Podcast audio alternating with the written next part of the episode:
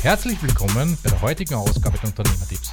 Heute interviewe ich Per Böttcher zu seinem Crowdfunding-Projekt Airway. Ein wirklich cooles Projekt. Per wird uns über das Projekt, seine Erfahrungen und den Nutzen von Crowdfunding erzählen. Viel Spaß bei diesem interessanten Interview. Per, herzlich willkommen bei den Unternehmertipps. Ähm, könntest du kurz einmal deine, dich vorstellen und deine Idee vorstellen, um was es genau geht? Ja, sehr gern. Mein Name ist Per-Arne Böttcher, ich bin 38, Unternehmer hier in Hamburg, in Norddeutschland seit oh, 1993 schon, habe über ein Dutzend Unternehmen in dieser Zeit gegründet und zuletzt ein Unternehmen, das den Blumentopf neu erfunden hat. Eric Green Tech heißt das Unternehmen und Blumentöpfe sind äh, zwar nicht jedermanns Sache, aber sollten es doch werden, weil wir doch insgesamt darunter leiden, dass die Luft ja immer stärker verschmutzt ist und es gibt eine ganz einfache Lösung, um Luft zu reinigen. Und diese Lösung heißt Pflanzen. Dass Pflanzen die Luft reinigen können, das wissen wir alle. Und die NASA, die amerikanische Weltraumagentur, hat vor einiger Zeit herausgefunden, wie Pflanzen die Luft reinigen, nämlich über ihre Wurzeln. So, und da kommen Blumentöpfe ins Spiel, weil Voraussetzung dafür, dass eine Pflanze wirklich effektiv die Luft reinigen kann, muss die Luft auch an die Wurzeln kommen. Und wir haben schlichtweg einen Topf entwickelt, der das Wurzelwerk belüftet und somit die Leistungsfähigkeit der Pflanze verachtfacht. Also damit wird eine Pflanze, eine ganz normale Zimmerpflanze, zu einem hocheffektiven Luftreinigungsgerät. Das ist das, was wir jetzt machen und äh, worum wir uns sehr, sehr intensiv kümmern. Wie seid ihr auf die Idee gekommen, das Ganze über Crowdfunding zu finanzieren? Na, zunächst mal auf die Idee ist mein Partner gekommen. Äh, Helge ist seit vielen Jahren leidgeplagter Allergiker kann sich also des Sommers kaum draußen aufhalten. Das kennen viele von uns mit einer Pollenallergie. Bei ihm kam noch erschwerend hinzu, dass er sich auch in geschlossenen Räumlichkeiten zeitweise nicht aufhalten konnte, weil er auch noch eine Putzmittelallergie hat. Und dann gab es doch Tage, für die es, äh, wo es für ihn ganz, ganz schwer war. Und insofern hat er überlegt, wie kann er daran was tun, ist über diese NASA-Studie gestolpert und hat dann angefangen, diesen Topf äh, zu entwickeln. Der Topf ist jetzt schon äh, seit geraumer Zeit in, in Prototypenphase fertig gewesen und Crowdfunding war für uns jetzt gar nicht so sehr nur wegen der Finanzierung ein interessanter Aspekt, sondern um einfach mal zu sehen, wie reagieren Menschen darauf, ist das für Menschen interessant, äh, wenn man es mal auf solch einer Plattform äh, vorstellt, ist es ein Thema und äh, wenn ja, wie können wir dieses Thema so vorantreiben, dass es auch gut, gut verstanden wird und auch gut angenommen wird. Wie seid ihr auf die, äh, das Finanzierungsziel gekommen? Ja, es ist gar nicht so, gar nicht so günstig, einen Blumentopf herzustellen. Da war ich selber erstaunt. Blumentöpfe werden im Spritzgussverfahren hergestellt. Das ist zwar im laufenden Betrieb dann relativ günstig, aber die Werkzeuge, die es braucht, sind einfach absurd teuer. Also da kann man auch ein Einfamilienhaus verkaufen für so ein Werkzeug. Ähm, insofern, wir haben jetzt bei unserer Crowdfunding-Kampagne ein Finanzierungsziel von 100.000 Euro angegeben das reicht bei weitem nicht, um auch nur ein Werkzeug herzustellen. Ähm, aber es wäre jetzt auch nicht wirklich empfehlenswert oder vernünftig gewesen zu sagen, wir machen Finanzierungsziel von 400 oder 500.000 Euro. Insofern haben wir äh, die Werkzeugproduktion äh, schon anderweitig aus eigener Tasche finanziert und haben ähm, jetzt das Crowdfunding wirklich vor allem als, als Marketing- und Vertriebskampagne genutzt, um natürlich damit auch Geld einzusammeln, aber wie gesagt auch mal herauszufinden, wie kriegen wir es auch am besten kommuniziert und ist es überhaupt so stark ein Thema, wie wir selber glauben, dass es ein Thema ist. Okay. Wie seid ihr auf die Plattform Kickstarter gekommen? Warum habt ihr die gewählt?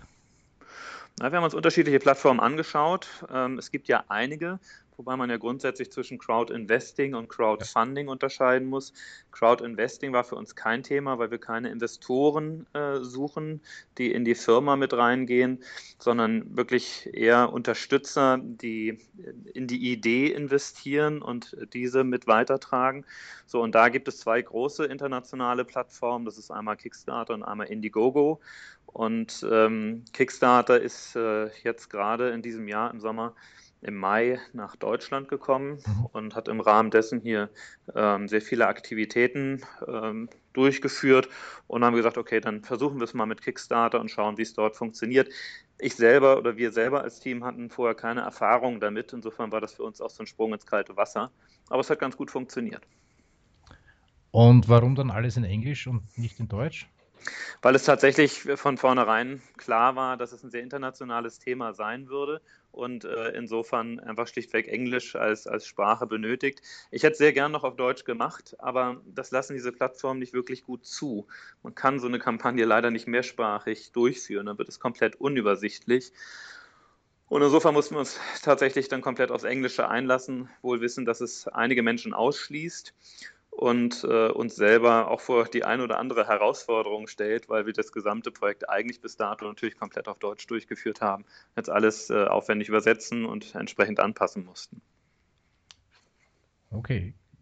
Kannst du uns ein wenig über eure Vorgehensweise erzählen? Äh, habt ihr, was habt ihr im Vorfeld, bevor die Kampagne gestartet ist, schon alles gemacht, marketingmäßig? Seid ihr von einem Berater unterstützt worden? Wir haben viel zu wenig im Vorfeld gemacht. Das ist auch eines äh, der Learnings aus diesem Projekt, ähm, weil wir das alles ja, sozusagen on the flight einfach mit haben durchlaufen lassen. Wir haben die Monate vor dem Projekt bei Kickstarter uns wirklich intensiv gekümmert um Fragen der Produktion des Topfes, Topfdesign und Co. Und all das, was so kommunikativ und vertrieblich orientiert war, eigentlich erstmal komplett ausgeblendet. Das ist im Nachhinein naja, es ist so, wie es ist, aber optimal war es mit Sicherheit nicht, weil als wir dann auf Kickstarter wirklich starteten, waren viele Fragen noch nicht abschließend beantwortet und äh, das haben wir dann sozusagen in der laufenden Kampagne getan. Das kann man ein bisschen jetzt auch sogar nachvollziehen, wenn man sich den Kampagnenverlauf anschaut, dann ging es bei uns am Anfang relativ schleppend äh, los und nach zwei, zweieinhalb Wochen hatten wir so diese ganzen Kinderkrankheiten, die ganzen Anfangsfragen beantwortet, geglättet, verbessert. Und dann ging die Kampagne auch richtig los. Hätten wir das von vornherein alles berücksichtigt, hätten wir das gewusst, dass überhaupt diese Fragestellungen noch auf uns zukommen würden, dann wäre die Kampagne sicherlich anders verlaufen. Aber insofern war es äh, ja sehr lehrreich. Ich bin froh, dass es jetzt äh, schlussendlich dann doch noch funktioniert. Ähm, aber wir waren, wir waren da nicht beraten. Und vielleicht waren wir auch nicht gut beraten, es dann komplett auf eigene Faust in dieser Form zu machen. Auf der anderen Seite, ja, wir haben viel gelernt. Ähm, welche Marketingaktivität? Hallo? Ja, hallo, jetzt geht's wieder. Entschuldigung, da kam eben äh, ein Telefonat dazwischen. Das hat dann leider immer Priorität bei, bei Skype. Jetzt bin ich wieder da. Okay, welche äh, Marketingaktivitäten oder welche, was habt ihr während der Kampagne gemacht, um die Kampagne ein wenig zu pushen? Wir haben während der Kampagne viel zu lange gar nichts gemacht, äh, bis auf äh, Social-Media-Aktivitäten, die wir sehr stark forciert haben. Das hat aber nicht wirklich gut konvertiert, um es mal so auszudrücken. Also über unsere Twitter- und Facebook-Aktivitäten kamen zwar sehr viele Leute, auf äh, Kickstarter. Wir haben jetzt in vier Wochen rund 30.000 äh, Video-Views auf Kickstarter gehabt. Nur das hat nicht gut konvertiert, das hat nicht gut monetarisiert, um es mal so nüchtern auszudrücken. Das, was tatsächlich funktioniert hat, waren am Ende des Tages zwei Dinge. Und bis ich diese Knöpfe gefunden hatte, hat es leider viel zu lange gebraucht. Zum einen muss man Geld einwerfen bei Kickstarter.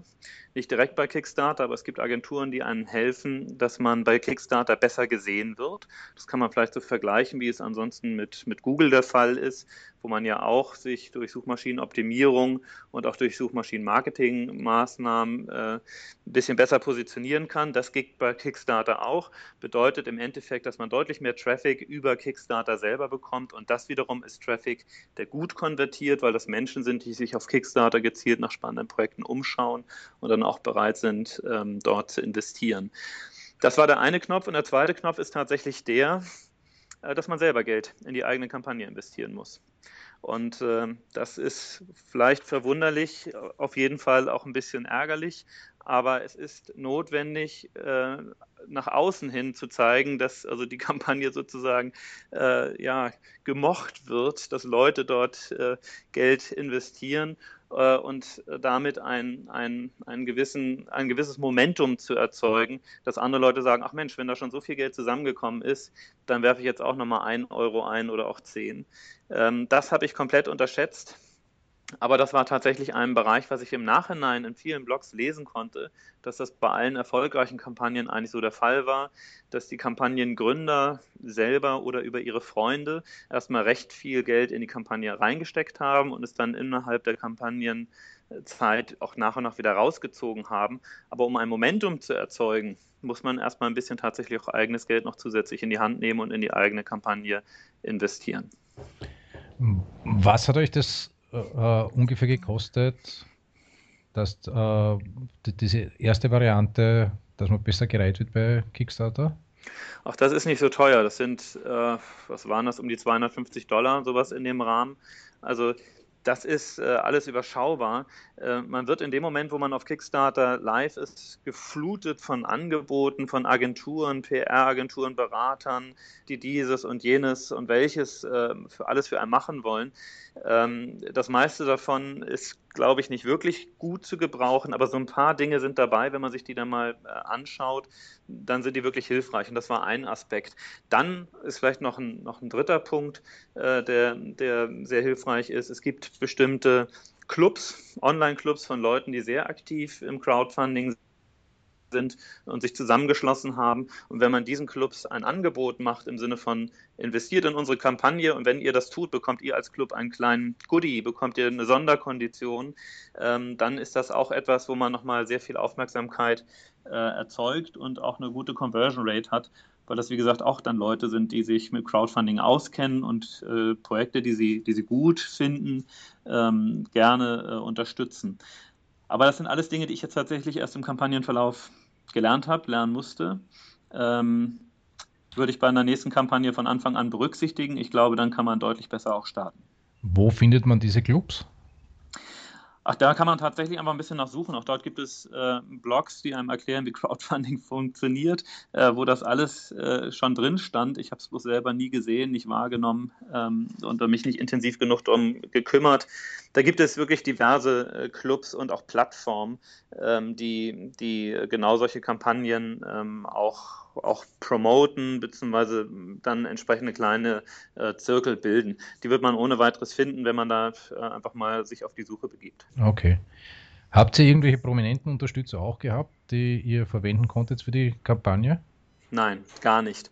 Wir haben äh, weder mit Testimonials gearbeitet, noch mit anderen Multiplikatoren dieser Art. Das ist tatsächlich etwas, was sich jetzt bei uns nach und nach erst herausbildet ähm, weil wir eigentlich mit dem Start bei Kickstarter überhaupt erst in die Außenkommunikation eingetreten sind und jetzt viele Dinge sich bei uns im Hintergrund überhaupt erst äh, gerade herausbilden. Also wir sind beispielsweise gerade dabei, ein Buch zu schreiben über, äh, über Luft, Pflanzen und Menschen äh, und überhaupt auf diese Art und Weise all das Wissen, das wir bei uns im Team haben und all die Unterlagen, die sich dazu angesammelt haben über Jahre, mal in einem Dokument vernünftig zusammenzufassen. Genauso wie wir jetzt dabei sind, natürlich weiteres Videomaterial zusammenzufügen, weiteres Bildmaterial zu erstellen. Also da sind wir wirklich noch, noch ganz am Anfang. Ähm, würden wir jetzt eine, eine weitere Crowdfunding-Kampagne machen, wären wir da schon deutlich besser aufgestellt und dann würde ich gegebenenfalls eben auch tatsächlich mit, mit entsprechenden Testimonials arbeiten. Wie seid ihr zu euren Paketen gekommen? Wie habt ihr euch die überlegt, die ihr den Bäckern zur Verfügung stellt? reine Kopfgeburt. Also wir haben schlichtweg überlegt, es gibt bei Kickstarter eine sehr ausgeprägte Kultur von, ich gebe einen Euro oder auch einen Dollar und unterstütze damit äh, für ein bisschen gutes Karma äh, das Projekt. Es gibt natürlich den Wunsch äh, als als Gegenleistung für die Spende, die es ja de facto ist, die man dort leistet, auch das Produkt als Gegenleistung zu bekommen. Das war dann natürlich ein ganz logischer äh, Paketbestandteil. Nun ist unser Produkt äh, nicht so ganz günstig, also es ging los bei 39 Euro. Da war uns schon klar, dass das für manchen vielleicht auch ein bisschen viel ist. Deswegen haben wir gesagt, dieses Buch, das wir gerade schreiben, bieten wir noch für 8 Euro an. Ähm, das haben tatsächlich auch einige äh, in Anspruch genommen. Gleichzeitig lässt sich dieses Buch was jetzt im Anfang erstmal eine Broschüre bzw. ein PDF-Dokument äh, sein wird, gut als Bundle mit dem Topf zusammenführen. Äh, also das ist etwas äh, von diesem Rewards, da muss man sich wirklich sehr, sehr genau anschauen, was man dort machen kann. Einerseits von den Größenordnungen her und dann auch von den Vorteilen her, die man dort bietet im Vergleich dann zum späteren Retail-Preis. Ähm, das ist immer sehr, sehr unterschiedlich. Bei uns, denke ich mal, hat es relativ gut funktioniert, äh, so wie wir es aufgebaut haben. Habt ihr die ganzen Marketingunterlagen wie die Fotos und die Grafiken und, und Videos selbst gemacht oder habt ihr da Agentur gehabt? Ähm, sowohl als auch. Also wir haben selber im Grunde genommen die, die Briefings und all das geschrieben. Ich selber komme aus der Unternehmenskommunikation, habe für rund 150 Unternehmen national, international die PR aufgebaut. Insofern ist das alles kein Neuland in dem Sinne, aber wir haben natürlich schon mit Profis zusammengearbeitet und das würde ich auch immer dringend empfehlen, ähm, dass man eine vernünftige Videoproduktion, guten Fotografen hat, äh, auch nochmal jemand hat, der, der sich um, um das Thema Text kümmert, äh, gegebenenfalls nicht nur Textlektorat, sondern auch um das Textschreiben, die Kreation, Übersetzungsarbeiten und all das.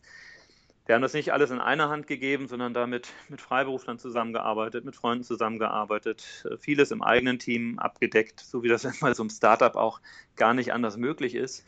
Aber ähm, genau das macht natürlich am Ende des Tages auch äh, den Reiz und auch einen gewissen Charme eines solchen Projektes aus. Äh, willst du oder kannst du sagen, was ungefähr investiert worden ist, allein in das Projekt, um das Ganze zum Starten zu bringen? Was man da ungefähr rechnen kann? Ich kann es ich nicht genau sagen, wie viel uns jetzt äh, sozusagen die Kampagne gekostet hat. Was ich sagen kann, ist, dass es für mich persönlich eine der intensivsten unternehmerischen Erfahrungen war, die ich bislang gemacht habe. Und ich bin jetzt seit 22 Jahren unternehmerisch tätig und äh, mit Sicherheit nicht arbeitsscheu, sondern habe immer viel gearbeitet aber die letzten vier Wochen waren wirklich geprägt von, von mindestens 18, 19, manchmal sogar 20 Stunden Tagen, weil die Herausforderung dieser Kampagne doch ganz gewaltig war. Ähm, auf der einen Seite sehr schnell auf, äh, also sozusagen auf eine eigene Lernkurve zu nehmen, sehr schnell aus den eigenen Fehlern zu lernen. Das ist das eine, gerade am Anfang des Projektes. Und was jetzt zum Ende des Projektes wirklich äh, fulminant zugenommen hat, ist schlichtweg die Kommunikation im Hintergrund. Ja, also ich bin heute Morgen um halb drei ins Bett gegangen, um acht Uhr stand ich äh, wieder äh, sozusagen hier am, am, Rechner und in der Zwischenzeit waren schon wieder 43 E-Mails eingegangen. Das ist einfach eine ähm, Sache, wo man nicht nur quantitativ äh, mitzukämpfen hat, sondern da sind auch qualitativ äh, äh, entsprechende Dinge zu leisten. Nicht nur sprachlich, sondern auch inhaltlich gibt es da viele, viele Fragestellungen, die man, die man nicht mal so eben aus dem, aus dem Ärmel schüttelt. Und es hängt schlichtweg damit zusammen, dass die internationale Aufmerksamkeit für das Projekt ähm, jetzt durch die Plattform Kickstarter äh, gegeben ist. Und naja, früh morgens kommen eben die ganzen Anfragen aus Asien, spät abends kommen sie dann aus den USA. Das sorgt dann dafür, wenn man das mit so einem kleinen Team macht, wie es bei uns der Fall war, dass die Arbeitsbelastung doch außerordentlich hoch ist. Was es sich am Ende des Tages tatsächlich gekostet hat, in Heller und Pfennig kann ich es noch nicht ausrechnen. Ich glaube, ich würde es ehrlich gesagt auch nicht tun wollen, weil dann bin ich mir nicht mehr sicher, ob es sich wirklich finanziell rentiert hat ähm, dass sich das Projekt trotz allem gelohnt hat aufgrund der gemachten Erfahrung und der vielen Kontakte. Ähm, da, bin ich, äh, da bin ich mir absolut sicher. Das war auch schon nach, nach ein, zwei Wochen der Fall. Jetzt nach Ablauf der Kampagne umso mehr. Was meinst du mit den Anfangsfehler, die ihr gemacht habt, die dann ausgebügelt werden mussten?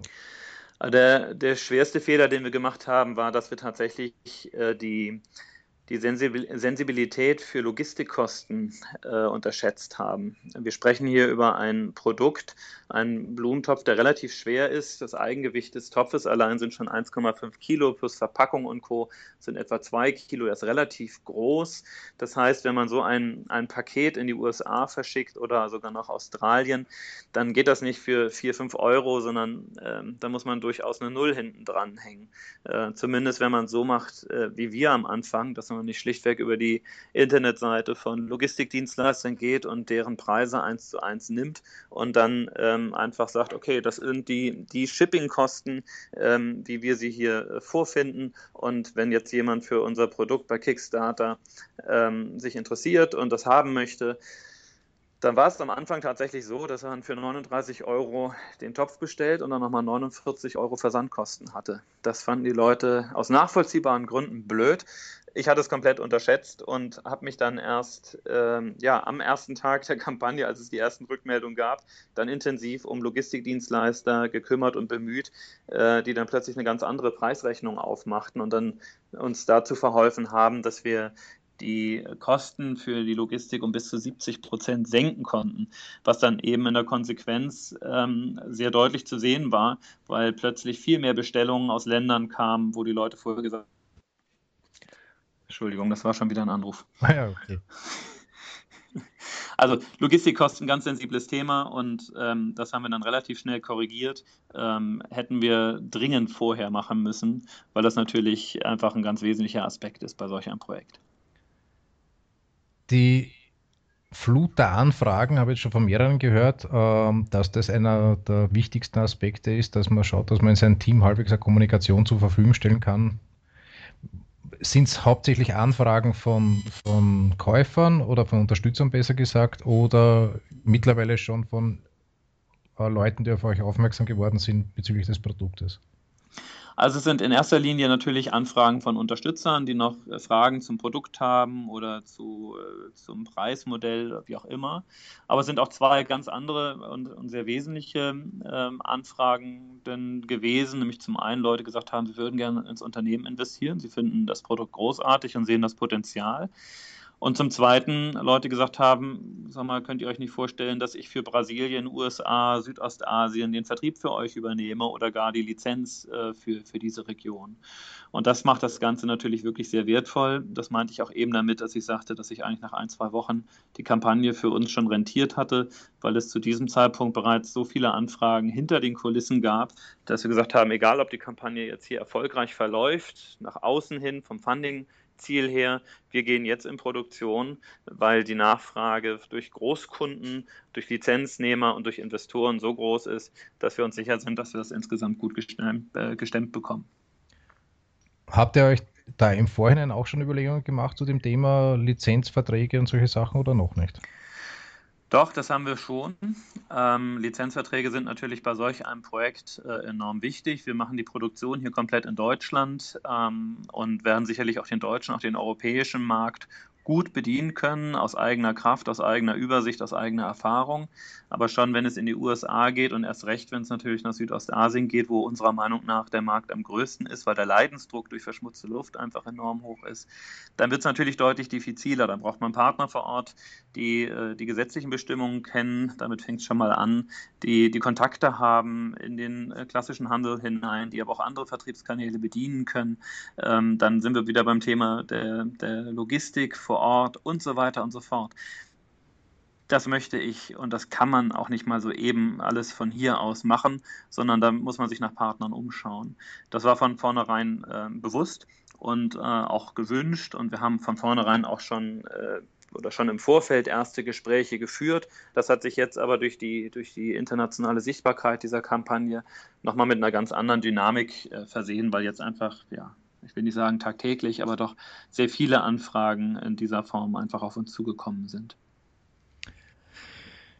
Jetzt im Nachhinein, nachdem Sie nur mehr, ich glaube, drei Tage sind es noch, oder? Ja, äh, ja, 30 Stunden. 30 Stunden. Nicht mehr ganz so lang. Ja. ähm, was würdest du anders machen, wenn du noch einmal ein Projekt machst? Ich würde ähm, zwei Dinge anders machen. Ich würde die, die Zahlen, Daten, Fakten anders aufbereiten, insbesondere unter dem Gesichtspunkt Logistikkosten. Ähm, und ich würde mich kommunikativ, vertrieblich ähm, besser aufstellen im Sinne von bessere Vorbereitung und äh, mehr, mehr Vorlaufzeit für dieses Projekt. Wir sind jetzt im Nachhinein ähm, komplett ohne PR-Berichterstattung ausgekommen. Wir haben keinerlei PR gehabt, was äh, umso absurder ist, weil ich selber eben aus dem Bereich der PR komme. Aber das haben wir gar nicht mehr äh, zusätzlich auf die Beine stellen können. Dafür war die Zeit dann letztlich auch zu kurz. Das wäre natürlich schön, wenn man diese Unterstützung noch hätte, ähm, weil alle, die ich jetzt mitgesprochen habe, sagen mir, also ohne PR geht es überhaupt nicht. Wir haben es trotzdem ohne PR geschafft und das ist wirklich erstaunlich. Ne? Aber das würde ich im Nachhinein eben komplett anders machen, beziehungsweise beim nächsten Projekt entsprechend berücksichtigen. Das heißt, du würdest ähm, jetzt als Ratschlag für, für die Zuhörer auf jeden Fall sagen, das Projekt hat sich gelohnt? Ja, aber es war eine extreme persönliche Belastung. Ähm, da, dessen muss man sich auch bewusst sein. Also äh, man kann während solch eines Projektes nicht sehr viel noch nebenbei machen. Äh, und äh, das ist äh, sowohl geschäftlich als auch persönlichen Rat, den ich nur geben kann, sich dann entsprechend auch die Freiräume dort zu schaffen, weil man sehr reaktiv unterwegs ist. Es kommt sehr viel Anfrage von außerhalb. Ähm, das lässt sich nicht planen, ist aber sehr schnell abzuarbeiten, um dann ähm, auch nicht gleich wieder zu versanden, sondern wirklich auch dann in entsprechende Aktivitäten zu münden. Und ähm, es kostet dementsprechend viel Kraft, weil also ich weiß jetzt viel besser, wie auf diesem Planet gearbeitet wird und vor allem wann.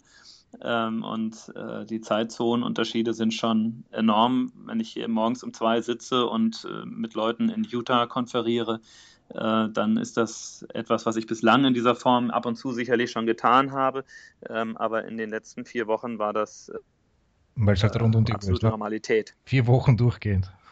ja, das ist, also in diesen vier Wochen habe ich jetzt, ich habe das mal ein bisschen mitprotokolliert, äh, rund 320 Stunden gearbeitet.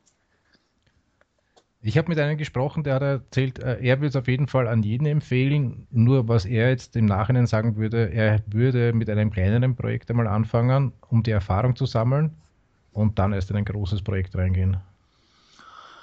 Ja, ich weiß gar nicht, ob groß oder klein jetzt so der, der Maßstab ist. Ich glaube, es geht am Ende des Tages darum, welchen Anspruch hat man äh, im Sinne der Professionalität. Und dann kann so etwas ja sehr schnell auch groß werden. Es gibt ja viele Beispiele für sehr, sehr erfolgreiche Kampagnen, die ähm, sehr klein begonnen haben oder eigentlich sehr klein angelegt waren und dann plötzlich durch die massive Unterstützung der Community enorme Größe erreicht haben. Ich glaube, das lässt sich gar nicht immer in dieser Form planen. Wichtig ist, dass man möglichst viel im Vorhinein ähm, vorbereitet und erledigt hat und dann wirklich ausgeruht an den Start geht. Bei uns war es so, wenige Stunden bevor wir an den Start gegangen sind, war das Video fertig geschnitten.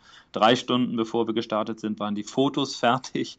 Ja, und während wir gestartet sind, habe ich noch an den Texten gearbeitet. Da war wirklich alles so ein bisschen holter die Polter. Aber wie gesagt, das war uns im Vorfeld auch bewusst. Wir haben das auch durchaus äh, mit, diesem, mit diesem Risikobewusstsein auch gemacht, dass wir in der Kampagne ähm, die gesamten Unterlagen erst, erst fertig bekommen. Das war auch ein, ein Ziel dieser Kampagne, dass wir jetzt einfach unter öffentlichen und damit sicherlich auch erschwerten Bedingungen, aber dann eben auch in einem sehr klaren zeitlichen äh, Limit für uns die Unterlagen alle fertig kriegen. Das muss nicht jeder so machen. Ich würde es auch nicht unbedingt empfehlen. Besser ist, wenn man es im Vorfeld vorbereitet hat. Zum Video noch eine kurze Frage, weil du es gerade angesprochen hast. Habt ihr euch das Storyboard selbst überlegt oder wie seid ihr überhaupt auf das Video, was ihr rüberbringen wollt, gekommen? Also Video ist extrem wichtig. Ähm, definitiv, ohne Video geht es nicht. Und ähm, also wenn man jetzt jemandem sagt, äh, dreh du mir mal ein Video, dann wird er sagen, was möchtest du denn damit aussagen? Und dann ist man schon äh, in dieser Henne-Ei-Problematik, wer, wer, wer kann denn jetzt überhaupt das Video mal vom Storyboard her entwickeln? Da wird man selber schon sehr viel mit reingeben müssen. Bei uns war es tatsächlich so, dass wir das äh, Storyboard selber geschrieben haben und dann mit einer professionellen Videoproduktion gedreht und während des Drehs noch viel überarbeitet und überdacht haben ähm, sodass das auch, das war letztlich waren das sechs, sieben Stunden und dann war die ganze Sache, Sache im Kasten. Das ging dann auch, auch sehr schnell. Aber ich würde immer empfehlen, A, ein Video zu machen und B, das auch ja, mehr oder weniger professionell ähm, zu, zu realisieren. Dieses mehr oder weniger meine ich dahingehend, dass ähm, handgemachte Videos, selbstgedrehte Videos durchaus auch sehr charmant sein können und von der Community auch ähm, äh, als angenehm betrachtet werden, wenn es zu professionell ist ähm, kann auch dies eher zu, zu ablehnenden Reaktionen führen. Das haben wir jetzt selber gar nicht so in diesem Maße erlebt, aber ähm, das ist wohl doch eher auch eine Geschichte, die so ein bisschen mit vorsichtig auch, äh, Vorsicht auch zu genießen ist. Also professionell im Sinne der Technik sollte es gedreht sein, inhaltlich auch, aber ähm, es muss jetzt nicht auf äh, Kinofilm-Niveau äh, stattfinden. okay.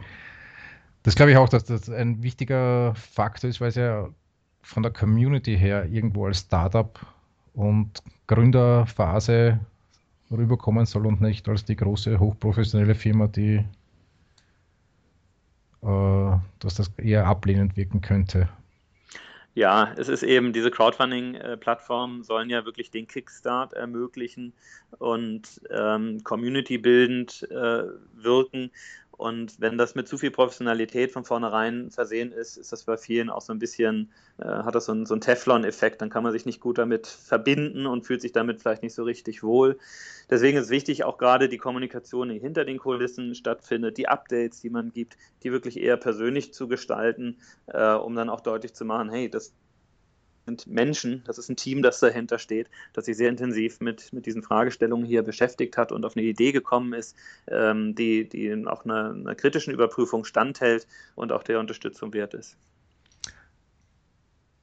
Erstmal danke, eine kurze Frage noch. Hat ein Freund den Topf jetzt schon selbst bei sich ausprobiert, der die Allergien hat? Ja, hat er. Äh, er hat da zwölf Jahre jetzt diesen Topf schon entwickelt, über diverse Prototypen. Schon der letzte Prototyp, den er gemacht hat, hat sehr, sehr gut funktioniert. Der ist TÜV-zertifiziert, der ist von unterschiedlichen Universitäten untersucht, hat äh, sensationelle Ergebnisse erzielt. Und äh, jetzt haben wir diesen Prototypen, den er im letzten Jahr fertig hatte und den er dann sogar schon in, in kleinen Serie verkauft hat. Über 1500 Mal wird dieser Topf bereits verkauft und die Kunden sind begeistert. Den haben wir jetzt nochmal weiter verbessert und der kommt jetzt als Airy Ende des Jahres in den Markt. Und da sind wir sehr zuversichtlich, dass wir die Leistungsfähigkeit dieses Topfes sogar noch erheblich steigern können. Ähm, es hilft auf jeden Fall, wenn man Allergien und wenn man, wenn man Asthma beispielsweise hat, weil die Luftschadstoffe deutlich, deutlich minimiert werden.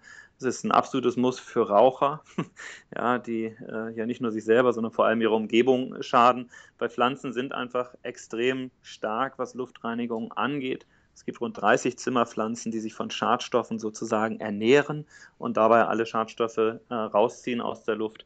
Und insofern sind auch die Pflanzen die Helden, nicht unser Topf. Aber unser Topf versetzt die, die Pflanzen in die Lage, wirklich 100 äh, Prozent ihrer Leistungsfähigkeit abzurufen und nicht nur die 7 oder 8 Prozent Leistungsfähigkeit, die sie durch ihre Blätter haben, während 90 Prozent durch die Wurzeln in noch herkömmlichen Töpfen nicht genutzt werden. Bekommt man von euch die Info dazu, welche Pflanzen man verwenden soll? Ja, die bekommt man von uns. Ähm, ich kann aber so viel sagen, es sind die Pflanzen, die wir typischerweise gerne um uns haben, insbesondere in Büroumgebung.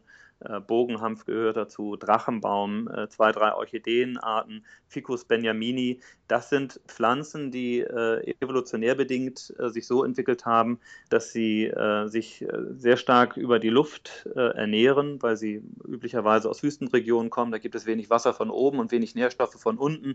Die Böden sind sehr porös, sehr luftdurchlässig und deswegen haben diese Pflanzen sich darauf spezialisiert, eben zu schauen, wie sie sich über ihre Wurzeln aus der Luft ernähren können. Das ist eine ganz faszinierende Eigenschaft, die eben 30 Zimmerpflanzen sehr, sehr ausgeprägt haben. Letztlich sind alle Pflanzen in unserem Topf äh, gut aufgehoben, weil alle Pflanzen etwas fürs Wohlbefinden tun und der Luft Sauerstoff hinzufügen, das wissen wir alle.